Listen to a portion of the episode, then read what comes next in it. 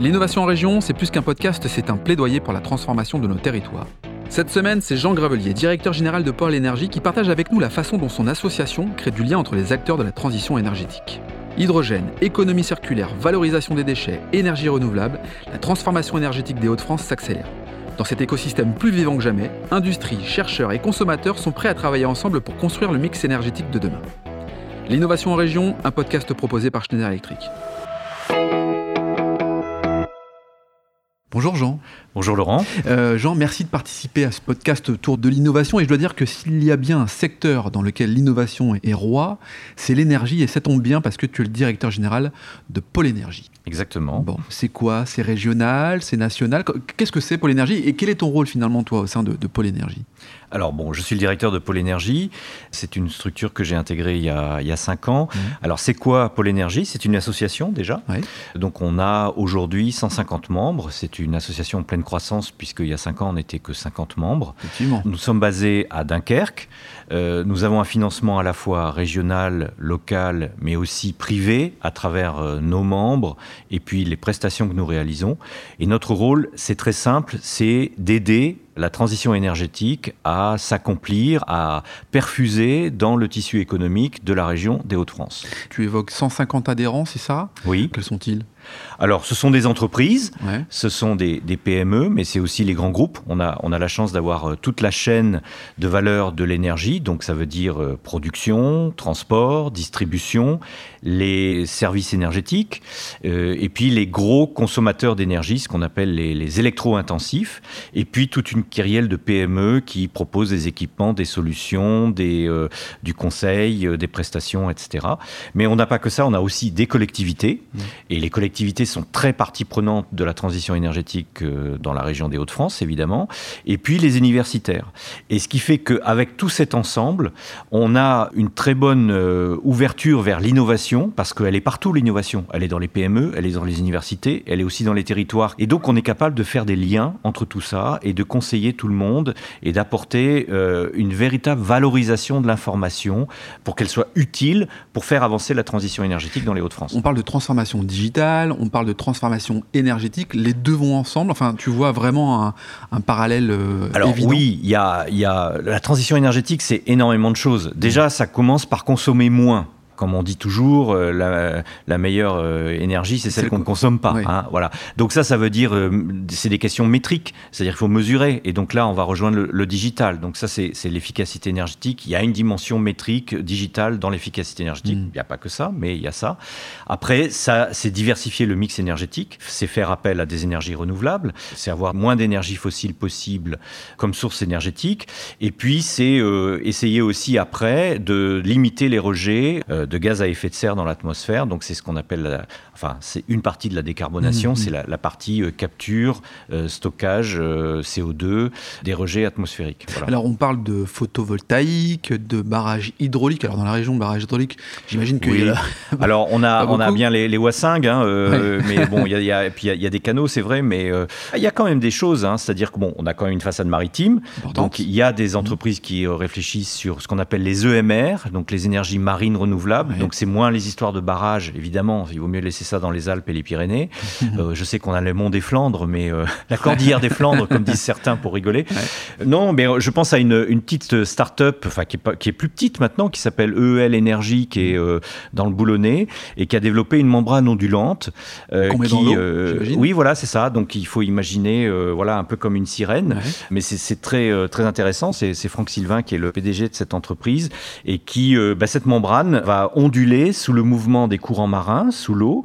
Et donc, si on récupère ce mouvement euh, bon, par, par une mécanique, eh ben, on va pouvoir arriver produire. à faire tourner une turbine et à produire de l'électricité. Voilà, ça marche à partir de 2 mètres secondes. Ça peut aller. Euh, euh, il faut savoir qu'en France, euh, sur certains territoires, on a des courants absolument gigantesques. Ouais. Et donc, ils sont en train de développer ça. Donc là, maintenant, ils ont un peu stabilisé leur technologie. Ils sont dans une phase d'essai à Bordeaux, parce qu'à Bordeaux, sous le pont de Pierre, il y a des bancs d'essai pour tester un peu mieux leur machine. Et après, c'est des choses qu'ils pourront installer sur des péniches ou sur des, des, bateaux un peu spéciaux et profiter de ce mouvement. Et alors, ce qui est extraordinaire avec cette start-up, c'est que c'est la seule ENR, donc énergie renouvelable, qui est prédictible. Parce que les autres, que ce soit le solaire, l'éolien, dépendent, il y a du soleil ou il y a du vent.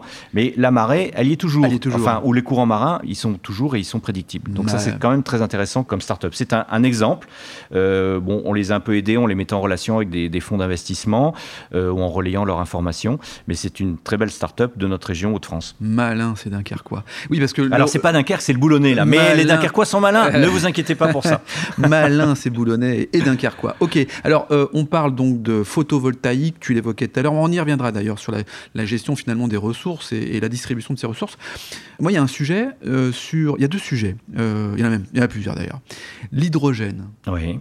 Solution miracle ou pas? Alors, solution, c'est toujours pareil. Une solution n'est jamais miracle a priori. Mm. Elle peut le devenir si elle se développe. C'est-à-dire qu'aujourd'hui, euh, l'hydrogène, on est confronté à une question de prix. Déjà, l'hydrogène, il y a plusieurs applications. Aujourd'hui, il est utilisé comme matière première dans l'industrie. Il provient d'un procédé qu'on appelle le vaporéformage, donc euh, qui est euh, un procédé, on va dire, de, craquage de molécules issues du pétrole, mmh. euh, bon, mais qui dégage énormément de CO2 dans l'atmosphère. Donc c'est plutôt banni, c'est mmh. pas terrible. Donc il faut aller vers l'hydrogène vert.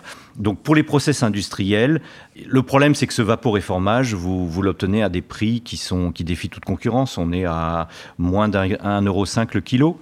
Euh, donc si on va vers l'hydrogène vert, on va avoir du mal aujourd'hui à partir d'électrolyseurs et à partir d'électricité verte qui est quand même relativement chère aujourd'hui. Mmh.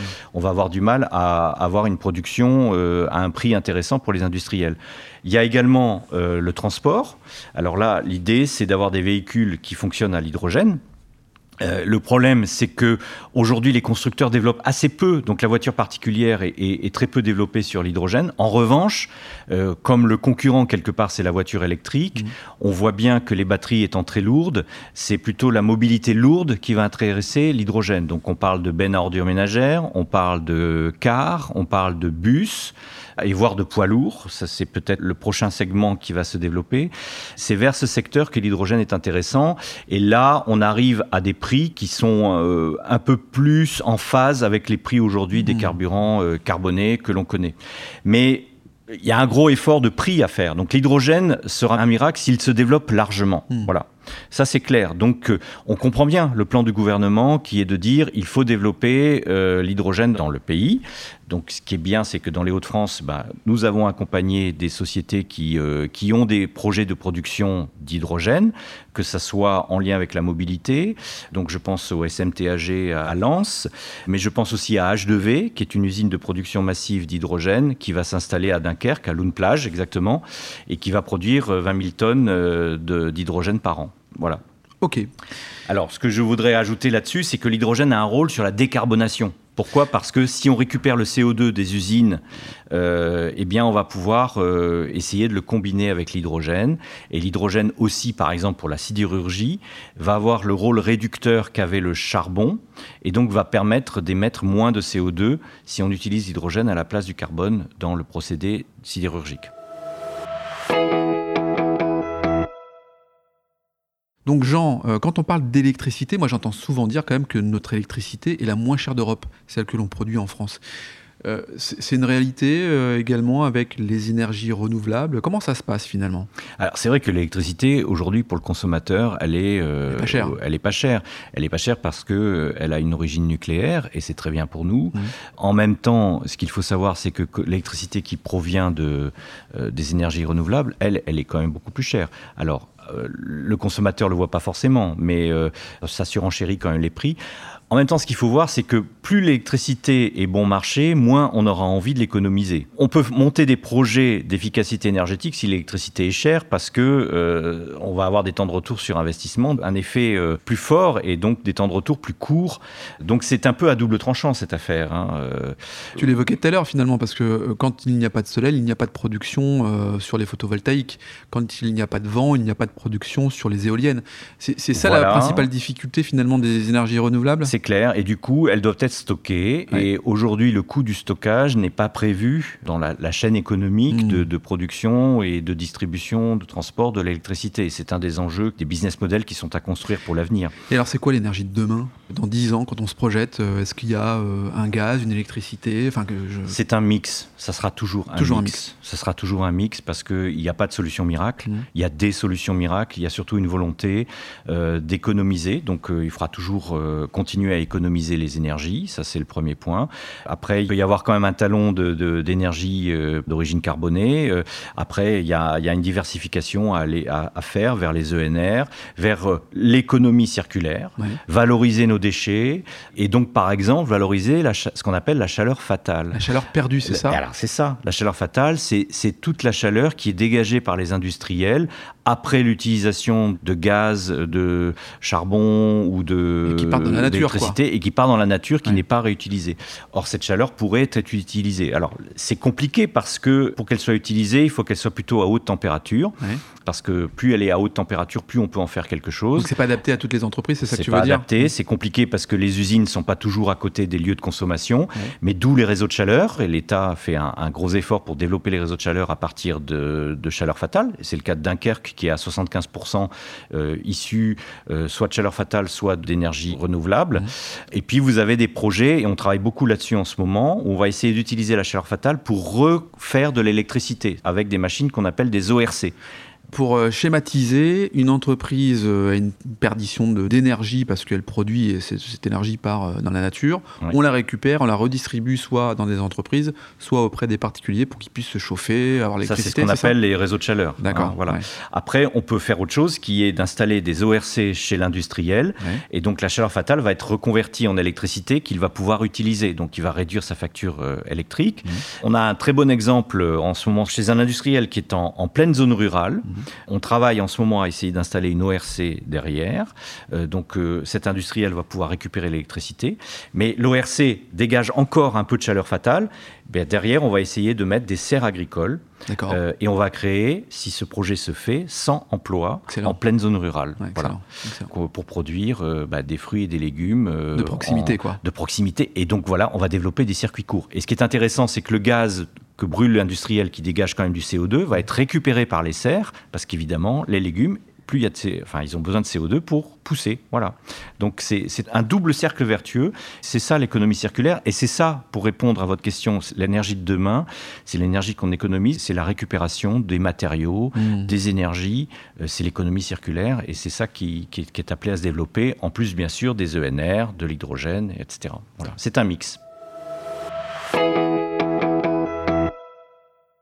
Jean, quand on est un industriel ou une entreprise et qu'on veut aussi euh, entamer cette transformation énergétique, hein, on comprend bien qu'il y a des enjeux de décarbonation, des enjeux de rentabilité aussi de l'énergie perdue, hein, la, chaleur fatale que, tu évoques.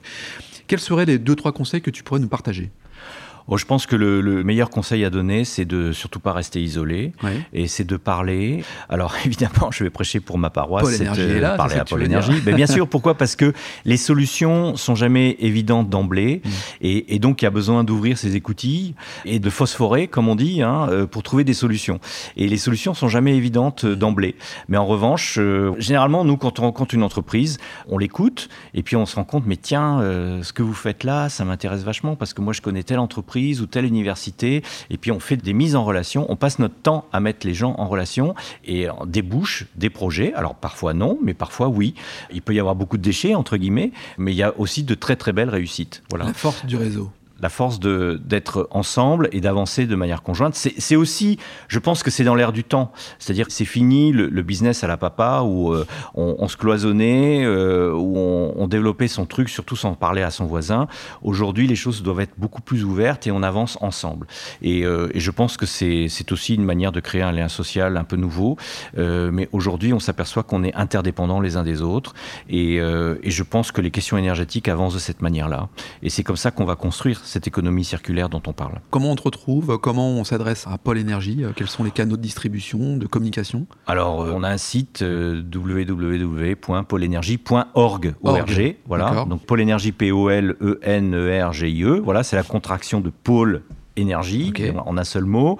Euh, voilà, donc ça c'est un peu une marque. Bon, bah là vous trouverez un contact, euh, enfin et vous pourrez adresser un mail et on vous répondra très rapidement. On est là pour ça. Bah écoute Jean, merci d'avoir participé au podcast de l'innovation en région, un format proposé par Schneider Electric. Si cet épisode vous donne envie d'aller plus loin, c'est l'occasion d'en parler à Antoine Chartres, directeur régional Grand Nord. Bonjour Antoine. Bonjour Laurent.